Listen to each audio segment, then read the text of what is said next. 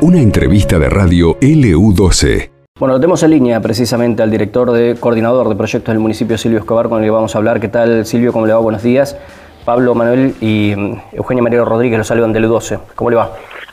Buenos días, Pablo. Buenos días, Eugenia. Bueno, por decir buenos días en, un día así, despertarnos con estas noticias, no son muy buenos, pero bueno, hay que seguir, ¿no? Tengo entendido, Silvio, que está a punto de realizar la denuncia, ¿es así?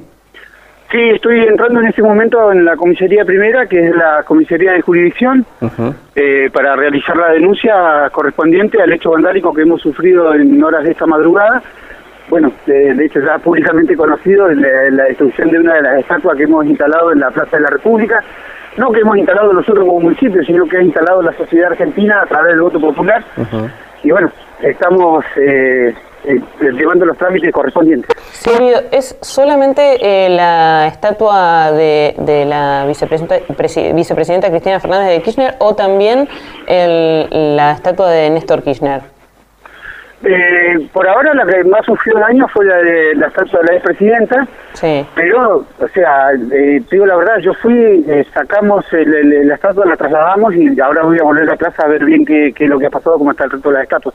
Pero bueno, tenemos que, ver cuáles fueron los daños que, sufrieron los otros, las otras figuras. Silvio, yo sé que es muy temprano todavía y seguramente está todo en plena materia de investigación, pero eh, ¿tiene novedades? La, extraoficialmente la novedad que nosotros tenemos es que habría una persona demorada o detenida. ¿Ustedes eh, manejan la misma información que nosotros?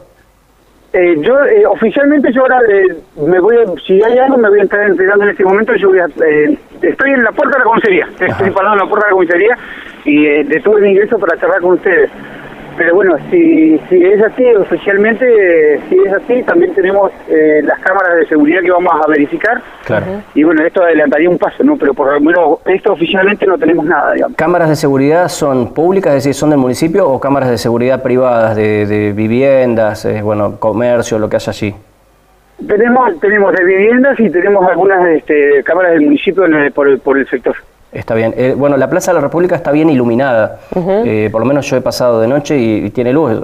Hay que ver si se va a notar con la nitidez que eh, necesita, ¿no? Pero una de las cuestiones que también se ha hablado en el último tiempo es, Silvio, la posibilidad de enrejar algún tipo de espacios públicos, que sería realmente una verdadera pena, ¿no? Lo habló el intendente cuando se inauguró la Plaza San Martín, que él se iba a resistir todo lo que pudiera a enrejar la Plaza San Martín.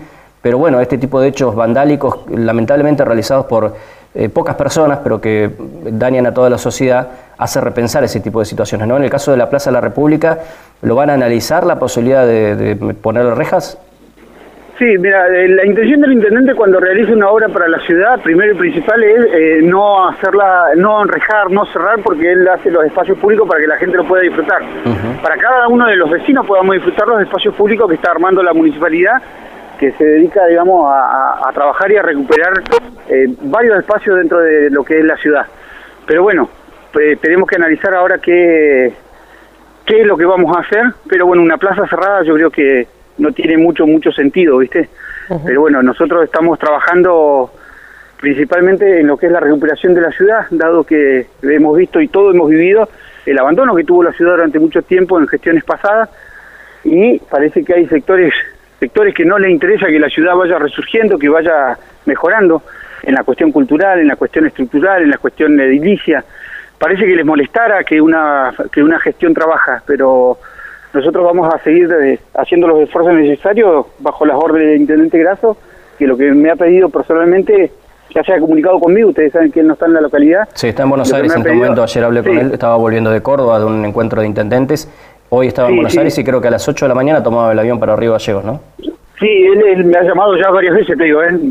fácil, ocho veces seguro. y después, bueno, me, me ha mandado un mensaje y me ha encargado que me, ocupe personalmente del tema, donde vamos a seguir, digamos, eh, con, con, la, vista puesta en el mejoramiento de, la localidad. Y después, por cuatro delincuentes, no vamos a parar lo que es el trabajo cultural ni, ni del municipio, ¿no? Sí, eh, esta denuncia que está por realizar, además de por los daños que se han realizado, ¿tiene alguna otra connotación por tratarse de la vicepresidenta Cristina Fernández de Kirchner?